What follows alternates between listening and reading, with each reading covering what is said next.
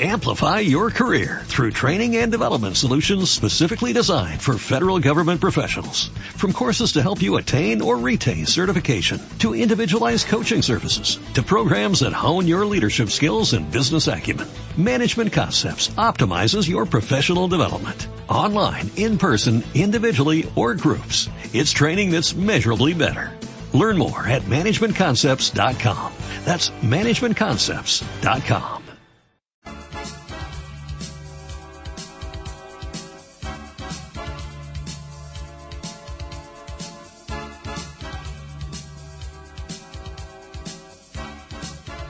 Bueno, como lo habíamos, le habíamos comentado, eh, lo hacemos ahora ya con un invitado presencial. Agradezco muy mucho la atención que nos prestó de inmediato desde la, desde digamos, desde la, eh, desde la Policía Nacional de, de, Las Palmas, desde el Cuerpo Nacional de Policía, quería decir, de Las Palmas, desde prensa nos atendía muy, muy bien y luego como no, no fue menos, desde luego, la predisposición desde el primer momento que hablamos para contar con él aquí, el propio comisario de la policía, en este caso con Jesús García ayer. Jesús, buenas tardes. Hola, buenas tardes, Ezequiel. bueno, llegaba usted a Telde el año pasado, creo, ¿no? No, hace dos años ya. Hace dos años, en el 2014 está usted aquí. En el, sí, en el 2014, el 29 de enero, con lo cual estamos prácticamente cubriendo los dos años. ¿Dos añitos ya? Sí, sí. ¿Y de dónde llegaba usted, Jesús? Mi destino anterior había sido Valladolid, la Jefatura Superior de Valladolid, donde estaba desempeñando labores de psicólogo en los servicios médicos de la Jefatura de Castilla y León. Hay que también apuntar que es licenciado en psicología, que también, como bien indica, nació en León y que en la actualidad tiene usted, pues, el 58... 60. 60 años. 60, Esa es la crónica que pasa estoy leyendo. El, pasa hace el tiempo. Años. Okay. Bueno, ¿qué tal? ¿Cómo, ¿Cómo se siente usted en este nuevo destino de hace dos años? Ya, yo creo que ya puede tener usted, digamos, una visión eh, bastante clara, ¿no? De la ciudad. Sí, sí. Yo ya, yo ya venía un poco con una idea clara de lo que era, si no la ciudad, si la isla, que ya había estado anteriormente, y por lo tanto no me sorprendió nada, ¿no? Había estado en el sur, digo. Había estado en, eh, en Las Palmas. Las Palmas. En los años 82, 83, 84 estuve en Las Palmas. Uh -huh. Y ya conocía todas estas plantillas, ¿no? Uh -huh. Una vez que ya se pone uno, entra en materia y ya empieza uno a ver los problemas directos del día a día, pues bueno, lo que tengo que decir es que no ha cambiado en nada esa disposición que yo tenía de, de ser muy feliz de venir aquí, uh -huh. porque de hecho aquí llegué voluntario en, eh, una vez que hicimos el curso entre todas las plazas que, que ofertaban, yo pedí esta y me, me, concedieron esta y feliz de estar aquí y de Además, continuar. Usted, apun usted apuntaba, declaraba a Jesús García, vengo voluntariamente y con voluntad de permanencia. Sí, mi idea es, ya con la edad que tiene uno tampoco está para, para muchos viajes y mi idea era precisamente esa, eh, establecerme de forma, bueno, si no permanente, por lo menos sí con cierta estabilidad, ¿no? Apuntamos por aquí también que atesora, como bien ha indicado, eh, un extenso currículo en paso por localidades como San Sebastián, Santa Coloma, eh, Córdoba, Madrid y Las Palmas, como bien indicaba, y Valladolid, y ahora ya ha llegado usted a Telde. Sí. ¿Está, Telde ¿Está Telde atendida eh, con los agentes eh, que se necesita una ciudad eh, de estos habitantes, de unos 100.000 y algo habitantes? Sí, el, el, el, tema está que la ciudad con los habitantes está el, lo que nosotros llamamos el catálogo de puestos de trabajo está ajustado a la población, ¿no? Uh -huh. Es decir, cualquier otra población del estado con este número de habitantes, pues tiene este mismo número de policías. En eso no hay, digamos, nada que decir, ¿no? Es cierto que después esta es una plantilla o es una localidad especial con más de 40 núcleos de población dispersos que quizás en otros lugares de la península o de o incluso de las propias islas no se da, ¿no? Esa dispersión de, de población. Mucha mucha actividad industrial también que también tenemos una actividad comercial, ¿no? Con, con núcleos comerciales, con uh -huh. fi, eh, firmas importantes que son la, eh, eh, con la única ubicación en la isla Iggy. Entonces, todo eso añade a los 105.000 habitantes, añade un plus de trabajo que, bueno, a lo mejor eso no está tan contemplado, ¿no? Además, también me imagino que es otro plus lo que eh, el aeropuerto. Claro, claro, o, claro. O tienen un personal específico y que destinan desde Madrid para aeropuertos. No, el, las plazas se- que se convocan son siempre de Telde. De Telde. Y después el aeropuerto es otro servicio más, pues como la Brigada de Seguridad Ciudadana, la Brigada de Policía Judicial. Ahí lo que eh, el, el puesto de trabajo se va asignando ya dependiendo de las necesidades de cada dependencia. O sea, pero que, que los efectivos que vienen a Telde vienen a Telde y se distribuyen también de esos mismos efectivos para el aeropuerto. Efectivamente, el 99%. Hay algunas plazas muy específicas, como puede ser la policía científica, que ya son concursos específicos de méritos, entonces ya vienen un poco con el destino predeterminado. Pero la gran mayoría de las plazas que se convocan son siempre para Telde como ciudad. Mm, Telde, eh, ¿de qué carece? Eh, como para los servicios que ustedes mm, prestan en una ciudad de 100.000 habitantes. ¿De qué carece? ¿Qué debiera de tener? Me, me viene a la cabeza que a lo mejor puede tener un laboratorio. No lo sé si lo tendrá. Que debe tener, eh, yo que sé, alguna dependencia determinada por algo, por, por la cantidad de, de habitantes. Mm. No lo sé. Usted que conoce mejor que yo. No, de- eh, Telde es una, es una comisaría local, ¿no? Pero eh, la comisaría, esta comisaría local es una comisaría local, digamos, de primera categoría en la que tenemos absolutamente todo lo que se tiene en una jefatura, todo lo que se tiene en cualquier comisaría de cualquier provincia o de cualquier capital de provincia grande, solo que en- con números de efectivos más limitados. Nosotros tenemos nuestro laboratorio de policía científica, que está tiene un índice de inspecciones oculares en los robos y identificación de huellas, en fin, tiene una actividad muy en Telde, sí, sí, y, y muy y de- además con una efectividad eh, notable, ¿no? De después tenemos todas las brigadas que tiene cualquier como es la provincia de Las Palmas, por ejemplo, en la jefatura, pues tenemos nuestra brigada de policía judicial, de seguridad ciudadana, de información, de extranjería y documentación. Tenemos tenemos todas las brigadas que se tienen en cualquier comisaría grande, solo que con una dotación de personal limitado a- a- al ejercicio de, digamos, de la actividad nuestra de, una localidad. posiblemente mm, el ciudadano no capta, no es consciente o no conoce ¿eh? o no recibe la información.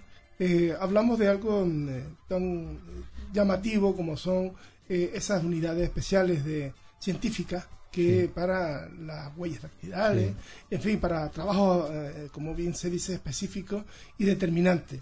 Luego no nos enteramos y no sabemos si realmente eh, se llega a culminar con éxito o sencillamente se recoge aquella huella y nunca más se supo y nunca más eh, o es un procedimiento que Sí, ahí, ahí es lo que comentaba, un poco hay de todo, ¿no? Siempre que sucede algún hecho delictivo en el que, en el que es, eh, digamos, indicado la, hacer una inspección técnica ocular, ¿no? En la que van los especialistas de policía científica, ven si hay huellas, no solo huellas, sino recogida de cualquier otro vestigio, a veces ADN, a veces huellas dactilares, y después todo eso hay que trabajarlo y todo hay que después cotejarlo con los eh, archivos que tenemos de, de personas detenidas y, y una vez que todo eso lleva a buen término surge lo que nosotros llamamos identificación por huellas. Ha habido un robo en algún lugar y hemos eh, podido detectar una huella que corresponde a un ciudadano. Después hay que hacer labores a ver si ese ciudadano tenía un título legal por- para estar allí, porque a veces esa huella que identificamos es del, de alguien que ha estado por allí y lo ha puesto y no es el ladrón. Todo ese trabajo al final va a, a determinar la identificación de un autor y su detención, ¿no? Eso, digamos que está baremado a nivel nacional y esta, esta unidad de policía científica de Telde está muy, muy avanzada, está muy, muy en los primeros lugares en cuanto a inspecciones realizadas, a, eh, estas inspecciones son positivas, después con esa inspección positiva se ha conseguido un esclarecimiento de un hecho, está en muy buen lugar a nivel nacional. Y mm, en cuanto a la llamada telefónica, que es lo que quizás eh, es la mayor exigencia de la población, de los vecinos, que cuando tienen algún mal o ocurre algo a su alrededor, eh, tiran del teléfono y si nos apura un poco, al minuto y medio desean tener al lado el coche de la policía con su agente y con todo. Eh, ¿Cómo funcionamos? ¿Cómo, cómo, ¿Cómo realizamos ese tipo de trabajo? Claro. El normal normalmente las llamadas se reciben por dos vías, o bien directamente al 091 o si no al 112, ¿no? Que ya aglutina eh, el resto de emergencias, ¿no? Una vez que se recibe la llamada, mm, pues hay que establecer qué tipo de, de alerta es y dónde se ha producido, sobre todo eso. y se envía al vehículo que más cerca esté, al vehículo disponible más cercano, para que acuda lo más pronto posible, ¿no? Eso es lo que nosotros llamamos el tiempo que tarda entre recibirse la llamada y acudir al lugar, es lo que nosotros llamamos tiempo de reacción, ¿no? Eso depende de, que, de, de dónde se encontrara en ese momento el vehículo, depende de cómo está la circulación en ese instante. Nosotros solemos, eh, andamos una media de cinco minutos de llegar al lugar, ¿no? ¿Qué duda cabe que cinco minutos a una persona que se ve en, una, en un apuro es muchísimo tiempo? De hecho, a mí me ha ocurrido en alguna intervención en la calle que he solicitado el apoyo de... Y bueno, eh, cinco minutos parece media hora. Pero después vemos que se está por el reloj, no, el reloj han sido los cinco o seis minutos. Y es un poco el problema que tenemos en Telde, que hay mucha dispersión geográfica y tampoco se pueden tener un coche en cada núcleo de población, si necesitaríamos 50 coches. Entonces, eh, depende de dónde le haya sucedido el hecho y depende de la distancia que, que le separe, pues va a tardar algo más o algo menos. Estamos en directo y estamos con con el comisario jefe de la comisaría local de Telde de la Policía Nacional. Estamos con Jesús García ayer. Eh, todavía se mantiene, todavía suele ocurrir, porque son quejas que nos llegan. Aquello de llamo y le digo que estoy viendo frente a mi casa cómo hay un minueo de, de compra y venta de droga y en fin, que queremos que venga la policía para que me quite aquello porque mis niños mm, estamos asustados eso, mire, llama a la policía local. Este tema, ese lugar, eso, eh, ¿cómo funciona? A ver, ese es un, ese es una, es un tema muy importante y que además agradezco mucho que me haga la pregunta porque el ciudadano muchas veces no tiene muy claro qué es lo que está ocurriendo y qué puede pasar, ¿no? Cuando eh, se están produciendo ese trapicheo, que efectivamente hay un ciudadano que ve como un, un individuo pasa a otro algo que puede parecer droga y tal, nos lo comunica a nosotros pero nosotros eh, con eso solo no podemos hacer nada. Nosotros no podemos mandar a un juez una información diciendo que un ciudadano ha visto a este señor hacerlo y que nos lo ha contado. Hay que intentar verlo nosotros pero además ya no solo es verlo nosotros, tiene que grabarse fehacientemente porque el juez tampoco le basta que nosotros digamos que ese señor está haciendo tal cosa. Digamos, estamos viviendo en un estado de derecho en el que el ciudadano tiene unas garantías jurídicas y la presunción de inocencia no se puede desvirtuar alegremente porque alguien diga o deje de decir. ¿Qué ocurre? Necesitamos pruebas pruebas eh, son pruebas además obtenidas legalmente. No podemos eh, transgredir las leyes para obtener pruebas de que un individuo está cometiendo. ¿Qué ocurre entonces? Cuando nosotros conocemos que en un lugar se está produciendo el tráfico de, de, de drogas, de estupefacientes, primero tenemos que buscar un lugar de observación sin que se nos vea porque lógicamente si se nos ve ya no se va a producir eso. Tenemos que estar muy camuflados y muy escondidos. Ver tres, cuatro, cinco, seis, siete pases de esos y si es posible grabarlo con vídeo. Eh, no solo eso, sino que muchas veces hay que interceptar al receptor para demostrar que lo que le acaba de pasar es droga, porque claro, desde cierta distancia yo puedo ver que una persona le entrega a otra algo y a cambio recibe no sé qué. Pero ¿y qué me dice a mí que no es un chicle o un caramelo? Y, el juez necesita todas esas pruebas, ¿no? Entonces, eh, eh, eso es lo que hace más difícil ese tipo de cosas, porque nosotros somos los primeros interesados en que esto no se produjera, pero debemos de luchar contra ellos de forma eh, legal, de forma que no se vulnere nunca los derechos de los ciudadanos, y eso es lo que es mucho más complejo. Es que claro, es que, como bien lo dice usted, o sea, está la parte que, que vivimos eh, ese mal eh, pegado a la esquina, pegado al edificio, pegado en la plaza. Eh, pero hasta luego están los padres y las madres de esos jóvenes que se dedican a ese trapicheo, que también aboga por lo que usted acaba de hablar, por la verdadera el derecho de la presunción de inocencia. Y que podría estar dándole caramelo cuando sabemos que no. Y ustedes lo saben también que no. Pero claro, al llegar allí, a, frente al juez, todo, todo allí es discutible y, en fin, las pruebas las son legales no vale de nada. Las pruebas tienen que ser absolutamente irrefutables. Y eso fastidia al vecino, eso fastidia al ciudadano. Porque, porque le pedimos, le exigimos a ustedes eh, que, ese problema lo queremos erradicar ya. Es que ahí, ahí entra en juego otro problema también que ahora es reciente, ha salido incluso hoy mismo en la prensa, ¿no? De, de, de un barrio en Telde, en Los Picachos, que se quejan vecinos y comerciantes de que hay personas pidiendo y que aprovechan y trapichean y tal. Claro, nosotros nos encontramos también con el derecho de libre deambulación del ciudadano. Si hay ciudadanos que están en la calle y están parados y eh, nosotros tampoco podemos intervenir eh, con, mucha fuerza legal porque realmente pasamos por allí, hay tres o cuatro personas que están en, el, en la puerta de un establecimiento y, y ¿qué les podemos decir? Que no estén allí es la vía pública y tienen derecho a estar allí. Si les identificamos, les pedimos la identidad, ya sabemos quiénes son. Eso lo podemos hacer un par de veces. A la tercera incurriríamos en un ya incluso en una infracción de la norma.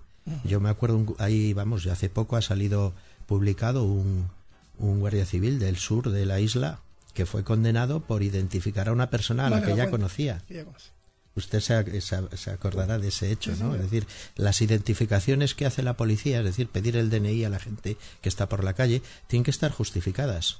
No puede ser porque, entonces, en el momento en el que en un determinado lugar se concentran cuatro, cinco, seis, en el momento en que ya sabemos quiénes son, el, el ir a pedirles es un poco incordiarles, es un poco ir en contra del derecho de ambulación y, claro, el resto de vecinos está un poco molesto, pero nosotros no tenemos una fuerza legal para echarles de allí. Entonces es complicado. Hay casos mm, paradójicos que también la ciudadanía eh, intenta eso, que, alguien como usted pues nos explique qué es lo que ocurre y por qué se permiten estos temas. Eh, no sé de quién depende, pero sí sabemos lo que estamos viendo. Se da, curiosamente, en Telde. Hay alguien que decide protestar con una caseta eh, en San Juan, en la plaza pública. Esto es normal, digo, es normal, así me explico. Sus derechos los tiene, y que reivindique lo que necesite y más, en fin, todos sus derechos para adelante sin ningún tipo de problema. Pero el otro ciudadano normal, que bueno, sí le preocupa aquello, pero eso de estacionar con una caseta de campaña en la Plaza de San Juan, en la Plaza de San Gregorio, en el Parque Franchi Roca, si yo lo hago, usted me, ustedes me manda a que yo me levante la caseta de campaña en Franchi Roca o en San Gregorio? Bueno, ahí hay, ahí hay que diferenciar un asunto y es que ese, esa exposición, digamos, o esa manifestación sea una alteración del orden público o no. Cuando hay una alteración del orden público sí que tenemos una, digamos, una obligación de restablecer ese orden eh, ciudadano, ¿no? Si, el, si esa invasión, digamos, por, de lugares públicos no supone una alteración al, al libre desarrollo de la vida ciudadana, entonces ya es un tema municipal de invasión, pues, pues igual que cuando un bar pone una terraza en la, en la acera, pues ya depende de si efectivamente está provocando o no alguna, algún tipo de ese. ¿Qué ocurre? Que como también tenemos el ser humano, el, el, español tenemos también nuestro derecho de manifestación y de reunión y demás, pues chocan ahí. Pero eso, eso es algo muy típico ya en, en todos los estados democráticos. no, no, Yo me acuerdo hace un tiempo en una visita que hice a Londres había cuatro o cinco tiendas de campaña asentadas justo delante de, del Westminster. Entonces, eh, es decir, es algo que ya en los, en los estados democráticos se ve como natural y normal. Que nos preparemos que estas cosas eh, pueden suceder sin ningún espamiento. eso está ahí, eso está ahí. Y, y siempre estamos eh, dependiendo pues de las autoridades realmente que dispongan una cosa u otra, ¿no?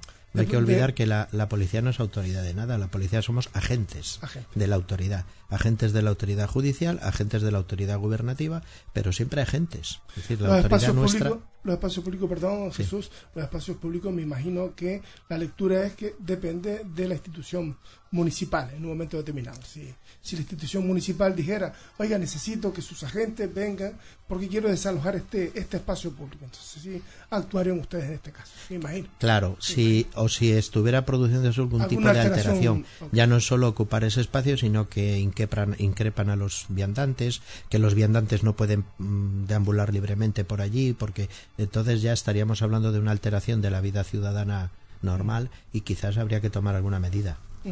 Perfecto. ¿Cómo andamos en Telde en cuanto a, robos? ¿Cómo somos? ¿Cómo, ¿Cómo, es la ciudad de Telde en cuanto a robos? El, digamos que eh, en Telde en general, lo que llamamos el índice de criminalidad, es decir, los delitos que se producen por cada mil habitantes, estamos bastante por debajo de la media nacional. El, ¿Qué, sucede? Que sí es cierto que ese tipo de hechos, robos en los domicilios, en los, sobre todo en los vehículos, es muy llamativo porque el, ciudadano se ve muy alterado, ¿no? eh, y además da una sensación de inseguridad grande. Pero lo cierto es que está dentro de lo esperable para una población de este tipo y digamos con la eh, digamos dependencia socioeconómica sociocultural que tenemos en algunos de los barrios que hay aquí no entonces el digamos que promedio que andamos en el, en el, en el promedio andamos en 35 40 hechos delictivos cada mil habitantes en general eh, con todos el en, en, robos, por ejemplo, concretamente en viviendas y en vehículos, el año pasado ha habido como 150 o 160 al año, en un año. Entonces, también tenemos en cuenta una cosa, y es que aquí se produce un delito contra el patrimonio un poco específico, porque a veces es más causar daño por causarlo que el propio interés eh, crematístico del delincuente. Nos hemos encontrado con que han roto un coche, han tirado un ladrillo, una piedra al interior y prácticamente ni han entrado. Desde fuera han revuelto la gaveta y se han llevado un mechero de estos de plástico que regalan al comprar tabaco. Y, así ha hecho cinco o seis. Entonces eh, nos queda la duda de si tenía una intención de robar ese vehículo, tenía una intención de molestar y de dañar. Aquí están sucediendo delitos de este tipo ciertamente específicos en los que el individuo que comete el delito no tiene un interés económico, sino que tiene interés simplemente de, de molestar cuando se rompen los, el mobiliario urbano, se queman los contenedores, muchas veces se, se, se rompen los cristales de los coches simplemente por romperlos, los, todo eso contabiliza como un robo interior de vehículo, pero en realidad nos damos cuenta que no se han llevado nada, que lo único que querían era fastidiar, ¿no? Entonces, todo eso altera un poco la estadística, ¿no? Al margen de, lo, de, la, de las sorpresas habituales, eh, en un momento determinado de algún, de algún suceso en cualquier actividad, eh, ustedes suelen tener, digamos, mm, eh, a los delincuentes, por llamarlo de alguna manera, eh, controlados, o sea, visualizados, o sea, en un momento determinado donde hay algún movimiento, saben ustedes que pudo haber sido Antoñito, Periquito, Juanita, o no sé. Sí, en eso tenemos una gran ventaja con, con, la península, ¿no? que no dejamos de estar en una isla, que entrar y salir requiere unos, unos esfuerzos concretos y entonces efectivamente tenemos una delincuencia muy autóctona y por lo tanto muy conocida ya, muy conocida ya. De hecho, muchas veces por lo que nosotros llamamos el modus operandi, ¿no? Es decir, este tipo de delito así lo comete fulanito. A veces no nos sirve de nada, porque, insisto, lo que he dicho antes, hay que probar esas cosas, ¿no? Y muchas veces también ocurre, es decir, eh, sabemos que un individuo acaba de salir de prisión donde ha estado un mes, dos meses, tres meses, decimos, bueno, pues a partir de mañana vamos a empezar a tener este tipo de delito. Y efectivamente va sucediendo. Entonces, por eso yo decía antes que una cosa es lo que la policía sepa. Eh, a mí muchas veces me han acusado, es que la policía lo sabe y no hace nada. Una cosa es lo que la policía sepa y otra cosa es lo que pueda probar. Y el probarlo es lo que es más complicado. En eso tenemos una gran ventaja con el resto del Estado, porque eh, hoy día con los desplazamientos, los vehículos, las autopistas y tal, pues no sé, en Valladolid van delincuentes de Madrid, cometen el delito y se vuelven a Madrid y es dificilísimo seguirles la pista, ¿no? Sin embargo, aquí no, aquí se quedan dentro de la isla o como mucho en unas islas limítrofes y nos facilita mucho en ese sentido el, digamos el trabajo de investigación. Sí, aquí suele ocurrir eso y también suele ocurrir, y usted lo sabe, eh, que cuando no damos con el caso, no damos con el caso. O sea, hay casos aquí que no se han dado, eh, no se ha llegado ni a buscar ni, ni a obtener sospechosos, ¿no? Casos muy destacados. O sea, por, por esto de ser isla, ¿no? Que tampoco a veces nos sorprendemos nosotros mismos caramba, y no han cogido, y no han cogido, y no han detenido. Sí. Eh, suele ah, pasar, ¿no? Yo creo. En muchas, en muchas ocasiones. Menos que allá, me imagino, pero que también. En muchas ocasiones eh, os sucede eso. O bien, cuando hay un, delito contra la vida, por ejemplo, el, si hay cierta relación. desapariciones, asesinatos. Mm. Si hay una relación entre víctima y agresor, pues se puede ir detectando. Pero a veces son hechos eh, puntuales, son hechos digamos, casuales que no relacionan a la víctima con el autor y, es mucho más complicado, ¿no? aparte de eso también hay volvemos un poco a lo mismo. A veces hay sospechosos sospechosos con digamos indicios fuertes de que tienen que haber sido ellos pero claro todo eso hay que demostrarlo. Y si encima estamos hablando de un delito gravísimo como, como es este pues no podemos detener y acusar a una persona si realmente hay una prueba irrefutable no y eso es lo que suele costar más encontrar ¿Cómo andamos en Telde con el tema de la violencia de género? La violencia de género eh, se va manteniendo un poco estable. Es bastante alta. Es bastante alta porque cualquier número que tuviéramos de ese tipo de delitos ya sería horrorosamente alto, ¿no? El, pero estamos dentro de la, de la media de, de casi de nacional, ¿no? Es decir, no es, no es, ni mayor ni menor que, que, en cualquier otra plantilla de, o cualquier otra ciudad. Digo, se actúa rápido, no sé si... Sí, normalmente es una de las es uno de los delitos que tiene una reacción policial y judicial más más rápida no es decir se procede inmediatamente a la detención del autor y se suele hacer un juicio rápido con detenido al día siguiente o a los dos días cuando el juzgado lo dispone. Y, y es uno es uno de ahí es donde además hay un juzgado específico para ese tipo de delitos eh, ya hay una relación muy fluida entre el servicio de la policía nacional con el juzgado nosotros tenemos un grupo especial dedicado exclusivamente casi con eh, eh, a ello, que es el Servicio de Atención a la Familia. Atiende a menores víctimas y tal, pero sobre todo atiende todo este tema del maltrato, ¿no?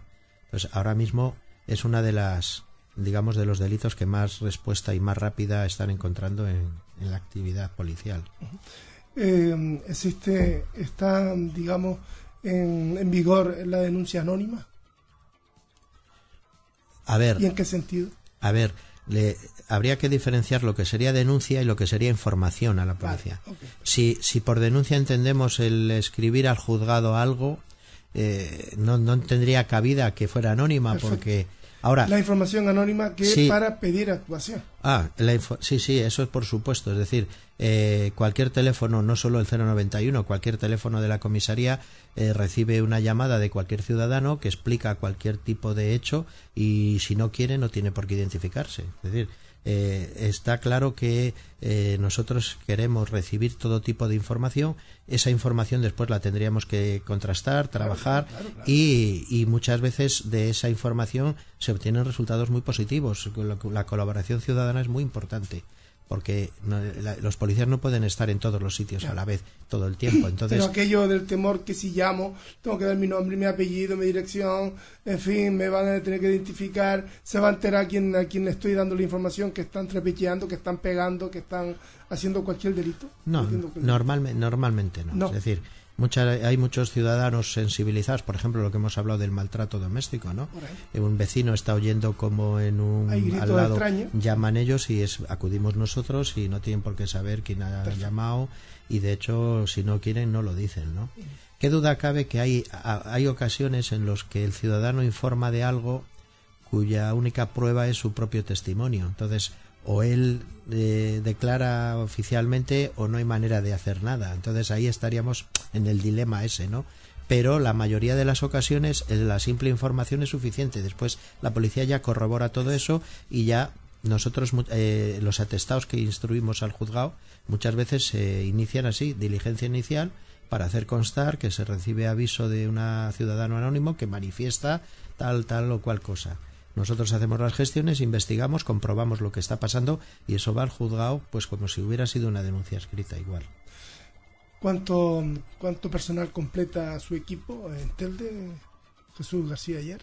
En Telde, lo que sería el catálogo completo, estaríamos cerca de los 300, 290, de los que 100 más o menos estarían en el aeropuerto y los otros 200 en, en la plantilla de Telde. Mm, últimamente hemos escuchado eh, voces eh, dirigidas a usted por parte de los sindicatos.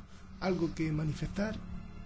Hombre, los sindicatos están en su labor de velar por los intereses de sus patrocinados, está claro, ¿no? El, lo que pasa que también el jefe de una plantilla tiene la obligación de maximizar el rendimiento de los funcionarios, de, de, ser, de gestionar con eficiencia lo que se dispone, ¿no? Es decir, qué duda cabe que cuando hay que gestionar y cambiar a determinados funcionarios del lugar para que su labor sea más eficaz o más eficiente, pues siempre encuentra uno resistencias, porque todo el mundo queremos mantener nuestro estatus. Está claro que eh, en todos esos cambios para intentar lograr mayor eficacia o, eficiencia nunca se ha vulnerado ningún derecho, digamos, laboral de ningún funcionario y bueno, pues los sindicatos están en su obligación o en su papel de, velar por esos derechos, ¿no? pero hasta la fecha en Telde no, se ha vulnerado absolutamente ninguno de los derechos laborales de los funcionarios. La relación entre los cuerpos de policía en Telde, ¿qué tal su relación con la policía municipal? Sí, con la policía municipal eh, yo creo que podríamos calificarla de excelente. Tenemos reuniones con cierta frecuencia, eh, sobre todo ya cuando va a haber eventos en los que estamos implicados ambos cuerpos. Ellos con sus efectivos hacen lo que pueden, nosotros hacemos lo que podemos con los nuestros y lo que tratamos es de que se complementen adecuadamente para que no haya duplicidad en momentos y que en otros momentos no haya. Tratamos de que si no podemos avanzar, abarcar nosotros, lo hacen ellos, si no lo hacen ellos, lo hacemos nosotros. Siempre estamos un poco en contacto. Incluso hasta las llamadas que suceden al 092, al 091, policía local, pues si alguno de los cuerpos en ese momento está ocupado, tiene menor disponibilidad, se traslada al otro. Yo creo que hasta la fecha deberíamos decir que la relación es buena. ¿Y de medios comandamos para este año 2016? ¿Hay algún compromiso por parte del Estado o por parte de digamos, de los jefes eh, a razón de la comunidad autónoma o están ustedes bien? Sí, los, eh, los medios materiales serían sobre todo vehículos, que serían los que más efecto tienen sobre la seguridad ciudadana, ¿no? De ahí eh, tenemos dos vertientes, lo que serían vehículos uniformados, podríamos decir que estamos bien, ¿no? Ahí se averían con cierta frecuencia, pero se reparan, ahí estamos bien.